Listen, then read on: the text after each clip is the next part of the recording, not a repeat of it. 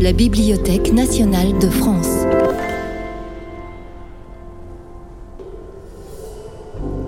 Les portraits de la BNF, Sarah Bernard, L'éternelle tragédienne, par Manon Dardenne.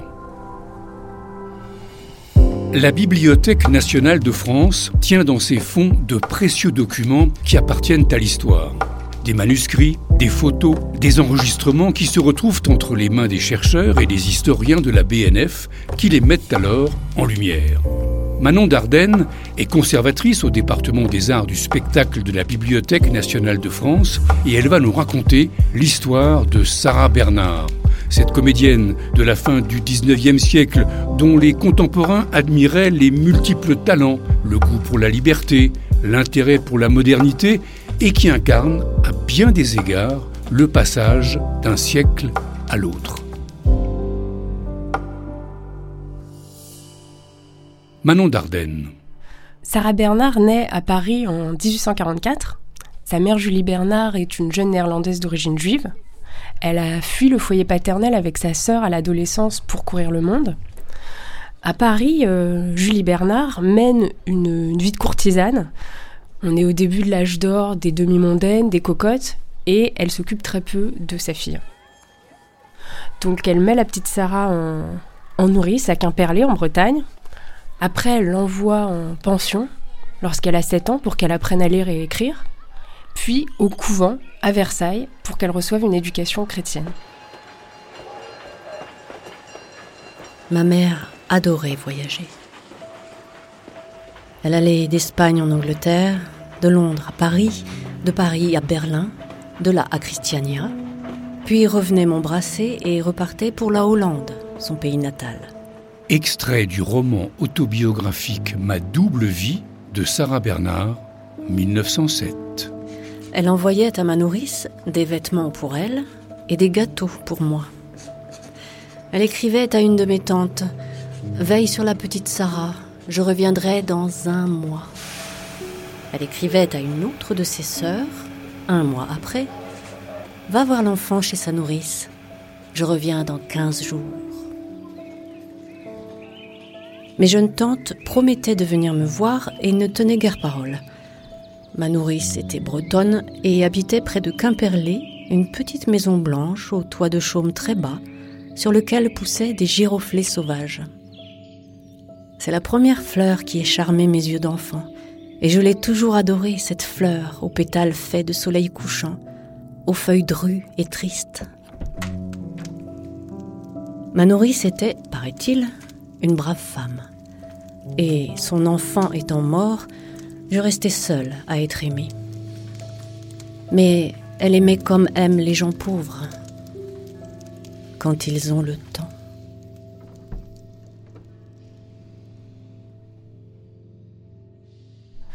On voit donc à travers cet extrait que Sarah Bernard s'est sentie seule, abandonnée, isolée, et c'est peut-être cette solitude et ce sentiment d'abandon qui explique le fort caractère qu'elle a manifesté très tôt. Il y a d'ailleurs une anecdote qui révèle cette ténacité, ce fort caractère. Elle adopte une devise quand elle est encore fillette. Cette devise, c'est quand même. En fait, elle a 9 ans. Hein, elle raconte dans ses mémoires qu'elle a choisi cette devise après un saut au-dessus d'un fossé que personne ne pouvait sauter.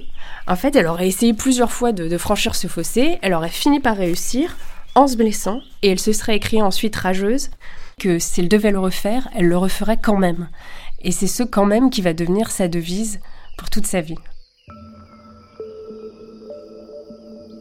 En 1859, Sarah Bernard a 15 ans et elle veut devenir religieuse. Ces années au couvent de Grandchamp ont réveillé chez elle des ardeurs mystiques. Elle rêve de martyrs, de sacrifices et d'agonie.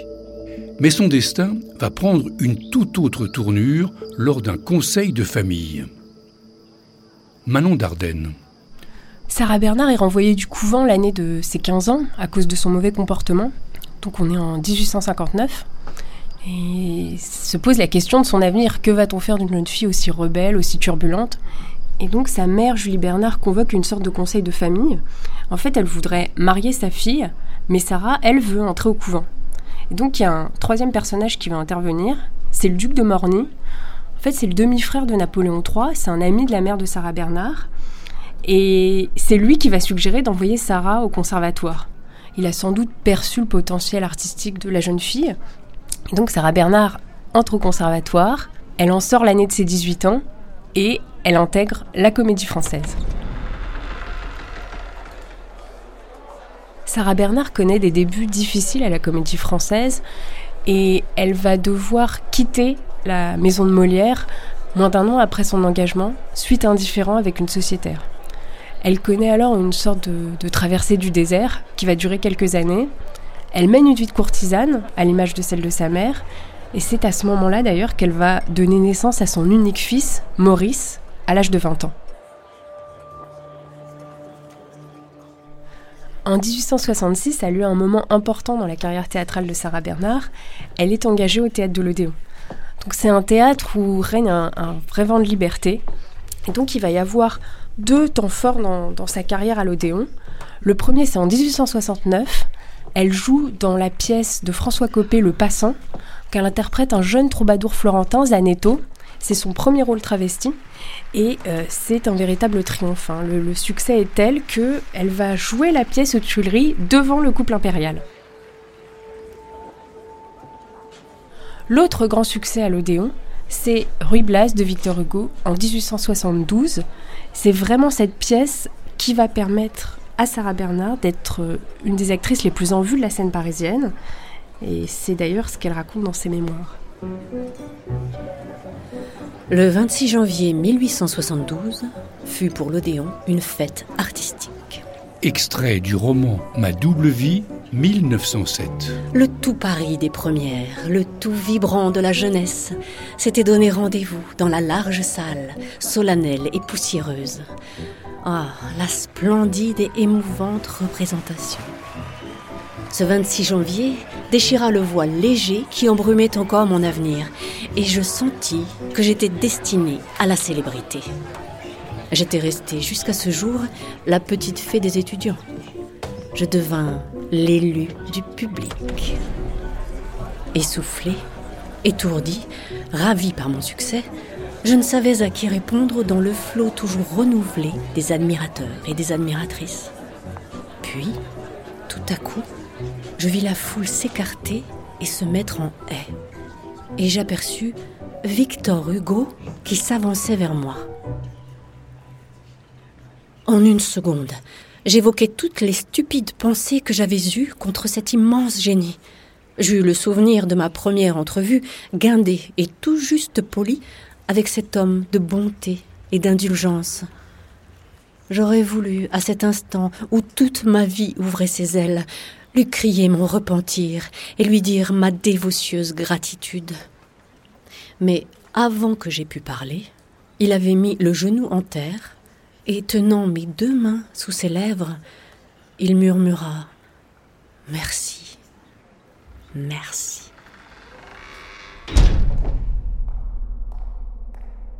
Ainsi, c'était lui qui disait merci. Lui, le grand Victor Hugo, dont l'âme était si belle, dont le génie universel emplissait le monde. Lui, dont les mains généreuses jetaient des pardons tels des gemmes à tous ces insulteurs.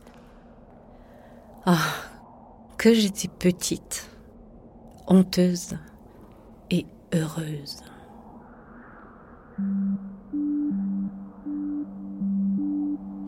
Le 19 février 1872, c'est le triomphe devant les yeux de Victor Hugo même.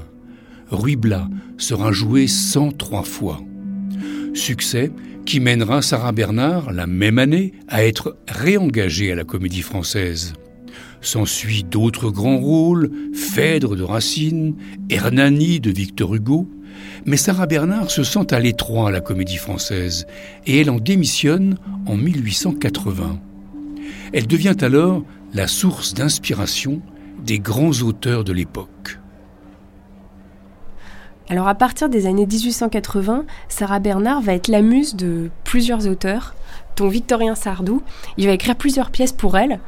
Elle va jouer notamment dans Théodora une pièce dont l'intrigue se déroule sous l'Antiquité. Et c'est une sorte de spectacle total qui préfigure un peu les péplums du XXe siècle. Les décors sont majestueux, euh, les costumes également. La pièce est jouée plus de 300 fois. Elle remporte un, un très grand succès. Et alors, ce qui est intéressant, c'est que Sarah Bernard a dessiné elle-même les costumes. Elle est allée à Ravenne pour étudier les mosaïques. Donc, il y a vraiment un engagement total de sa part dans la préparation du spectacle. Elle va également jouer des rôles de sainte, par exemple Jeanne d'Arc, et elle accède avec ce rôle au statut d'icône nationale. Il va y avoir quelque chose aussi d'assez original de notre point de vue, mais qui est finalement assez courant pour l'époque. Elle va jouer des rôles d'hommes, et notamment le rôle d'Hamlet.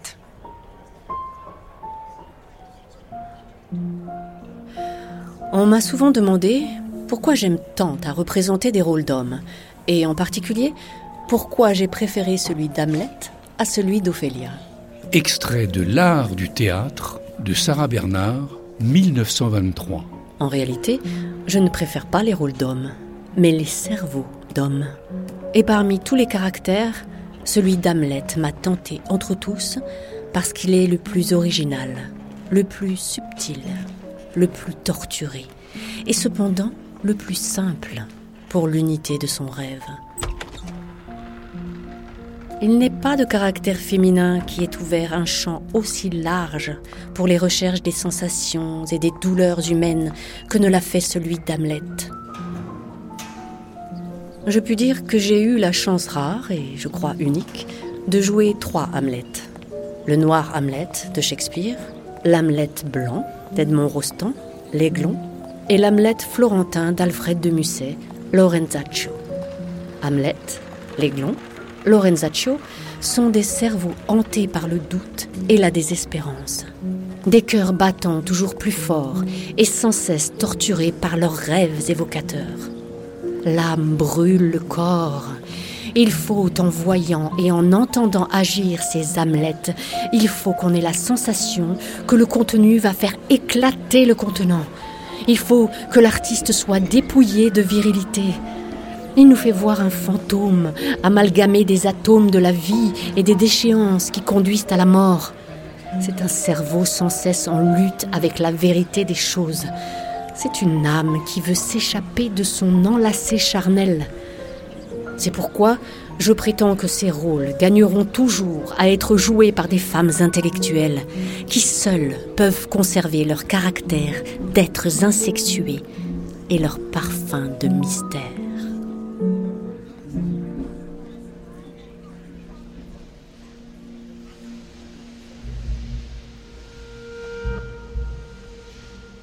En 1880, Sarah Bernard démissionne avec éclat de la comédie française.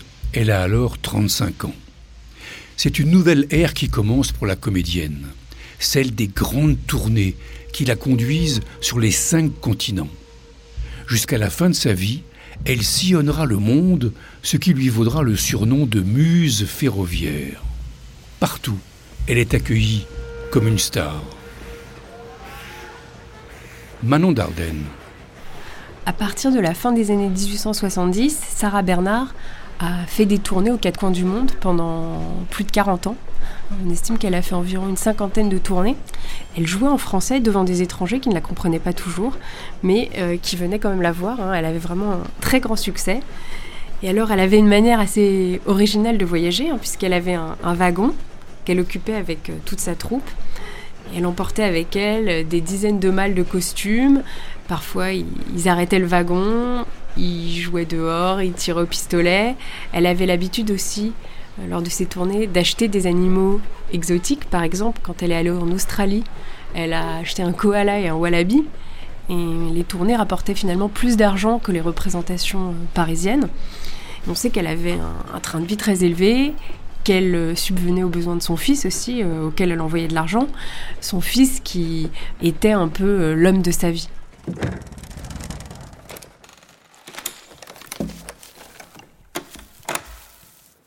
La Bibliothèque nationale de France a la chance de conserver des lettres manuscrites de Sarah Bernard. J'ai la chance justement d'en tenir une dans les mains. Elle l'a écrite à son fils, Maurice, euh, lorsqu'elle était en tournée aux États-Unis. Nous sommes le 1er janvier 1911. Mon adoré fils, je te serre sur mon cœur ce 1er janvier 1911. Lettre de Sarah Bernard à son fils Maurice, 1911. J'ai fini mes représentations hier dans un triomphe indescriptible. Nous avons fait comme recette dans le mois 530 000 francs. La pièce qui tient la corde, c'est l'aiglon. Ensuite, la dame, Jeanne d'Arc en troisième. J'ai eu un succès de beauté de jeunesse incroyable et des lettres d'amour, de passion, de folie. Nous partons demain matin pour une tournée d'une semaine et nous serons à Boston le 9 janvier. Nous y restons 15 jours. J'espère que la tournée se terminera aussi bien qu'elle commence. C'est de l'adoration qu'on a pour moi maintenant. On m'a fait jurer de revenir dans trois ans. J'ai dit oui. Nous verrons bien d'ici là. Je suis bien contente que tu te reposes enfin, mon adoré, car tu as durement travaillé toi aussi depuis mon départ. Tu recevras cette lettre je ne sais où, mais je pense qu'elle te parviendra quand même, portée par mon amour idéal, infini, toujours plus grand, alors qu'il me semble toujours être au summum. Je prends ta tête chérie, je te décoiffe, tu grognes, et je t'embrasse quand même. Mother.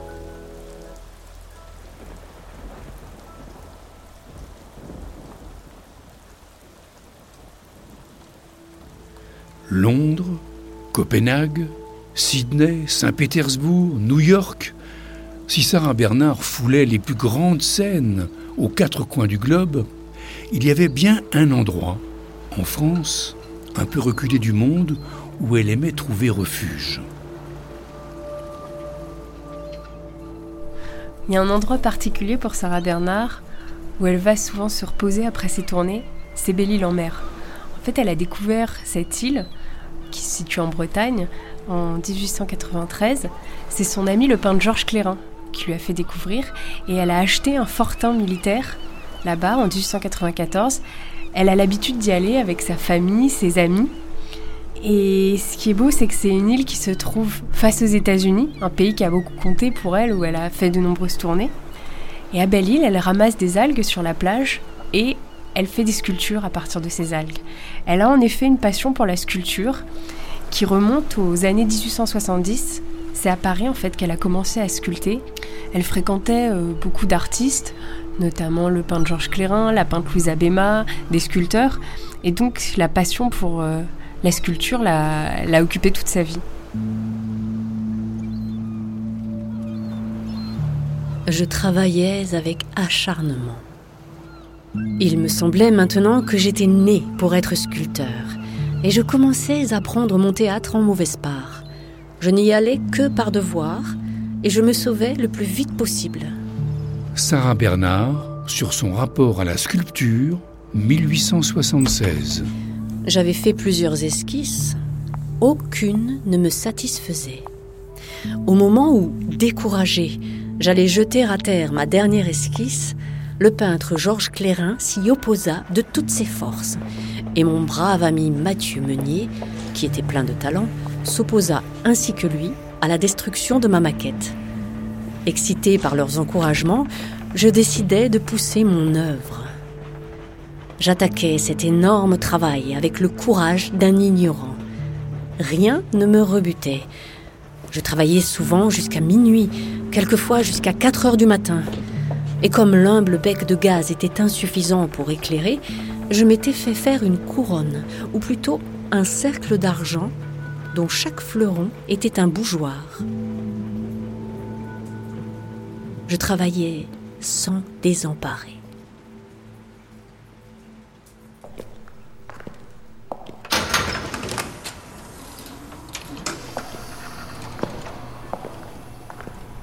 Tout au long de sa carrière, Sarah Bernard a été beaucoup photographiée.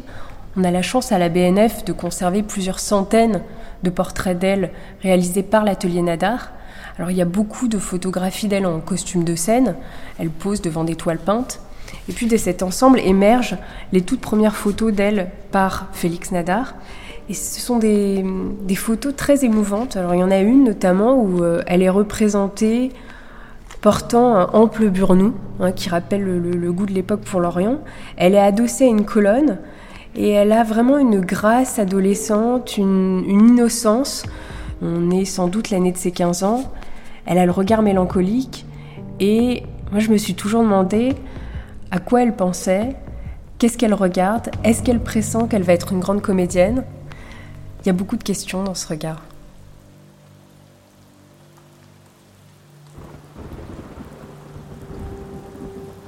La jeune femme sur cette photo se doutait-elle qu'un jour Victor Hugo la surnommerait la Voix d'or, qu'Edmond Rostand la verrait comme la princesse des gestes, que Guitry en ferait une Notre-Dame du théâtre, ou encore que Cocteau irait jusqu'à la qualifier de monstre sacré.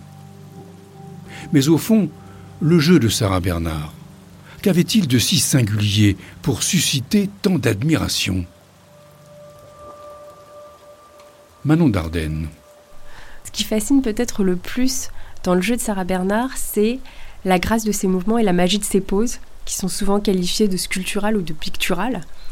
Elle a la particularité d'avoir un, corps qui est marqué par une sorte de, de tension en spirale, ce qui donne une impression de mouvement, même lorsqu'elle ne bouge pas. Quelque chose qui fascinait ses contemporains, c'était le fait qu'elle s'identifie complètement au personnage qu'elle interprétait. En fait, euh, Sarah Bernard, quand elle jouait, elle, elle, devenait le personnage, elle mourait presque avec lui. On a d'ailleurs parlé d'électricité ou d'hypnose à propos de son jeu, hein, et elle excellait vraiment dans les, dans les scènes d'agonie. On dit qu'à force de, tomber euh, pendant les, scènes d'agonie, elle s'est abîmé le genou, et c'est ce qui expliquerait le fait qu'elle se soit fait amputer euh, en 1915, hein, à plus de 70 ans. L'autre élément important dans son jeu, c'est sa voix. Elle parle de l'importance de la voix dans un livre qu'elle a écrit à la fin de sa vie, L'art du théâtre. Elle dit que c'est l'instrument le plus nécessaire au comédien et qu'il est important que le comédien ait l'oreille musicale. Et donc elle a une voix qui peut être à la fois caressante et sensuelle, et cinglante et brusque.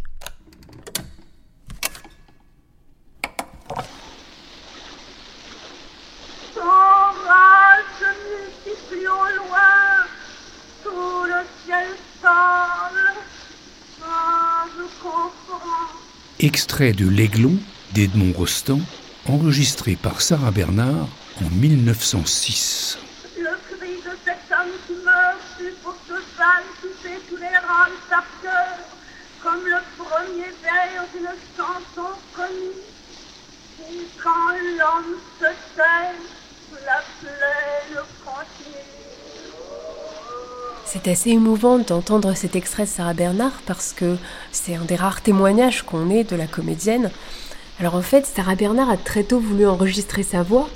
Lorsqu'elle est allée aux États-Unis euh, pour sa première tournée en 1880, elle s'est rendue chez Edison, l'inventeur du phonographe, pour qu'il enregistre sa voix. On peut penser qu'il y avait euh, chez elle euh, la volonté non pas seulement d'enregistrer sa voix, mais peut-être de laisser une trace d'elle après sa disparition.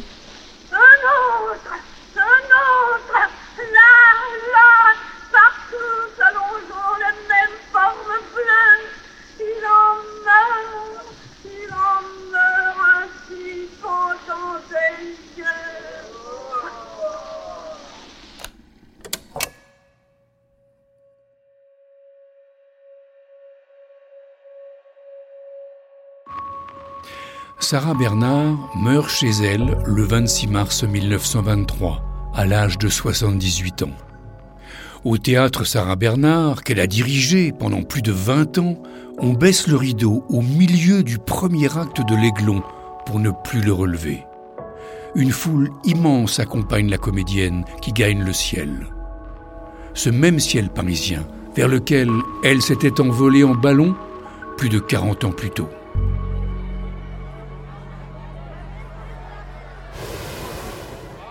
Le 22 août 1878, Sarah Bernard va faire un tour en montgolfière. En fait, elle a repéré ce ballon lors de l'exposition universelle. Elle a demandé au créateur si elle pouvait faire un tour euh, à bord de ce ballon. Elle embarque avec elle son ami le peintre Georges Clérin. Et donc ils vont ainsi faire un tour et surplomber Paris. On peut avoir l'impression de, prendre une sorte de hauteur et de pouvoir euh, euh, contempler sa vie. Il était alors 5h30 minutes. La foule se pressait davantage autour du ballon. Les chapeaux se soulèvent, les mains se serrent, les adieux s'échangent et l'aérostat s'élève rapidement au milieu des applaudissements sympathiques. Extrait du récit Dans les nuages de Sarah Bernard, 1878. Et puis, rien. Rien. La terre au-dessous, le ciel au-dessus. Je suis dans les nuages. J'ai laissé Paris brumeux. Je trouve un ciel bleu et un soleil radieux. Le petit panier plonge dans une vapeur laiteuse, toute tiède de soleil. Autour de nous, des montagnes opaques aux crêtes irisées, une petite ligne de la couleur du plomb qui repousse le second plan. C'est admirable, c'est stupéfiant. Pas un bruit un souffle. Ce n'est pas du silence, c'est l'ombre du silence. J'entends la voix de Donia Sol me murmurer Il me plairait vivre toujours ainsi. Mais tout à coup, le décor change. Les nuages s'écartent et l'aérostat se met à descendre au-dessus du pont de la Concorde, à une centaine de mètres du point de départ. La foule, qui se trouve encore réunie dans la cour des Tuileries, se précipite vers les quais. Nous semblons, nous, nous précipiter dans la Seine. Georges Clérin se retourne vers l'aéronaute, comme pour l'interroger. C'est une farce que je leur fais, dit Louis Godard. Vous allez voir. Aussitôt, il vide un sac de lest et nous remontons au ciel.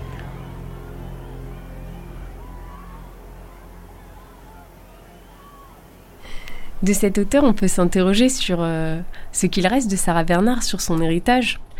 Si elle a été une actrice du 19e siècle, par son mode de vie, son goût pour l'image et la médiatisation, elle est clairement une star du 20e siècle. Ce qui fascine encore aujourd'hui chez Sarah Bernard, c'est peut-être aussi son goût pour l'étrange, pour le morbide. C'est peut-être un goût qui est lié à sa santé fragile. Et on sait qu'elle avait chez elle un cercueil dans lequel elle a dormi quand elle a hébergé sa sœur qui était malade. Elle a même posé dedans pour un photographe. Donc ce sont tous ces éléments qui rendent le personnage de Sarah Bernard encore aujourd'hui très troublant et très attachant.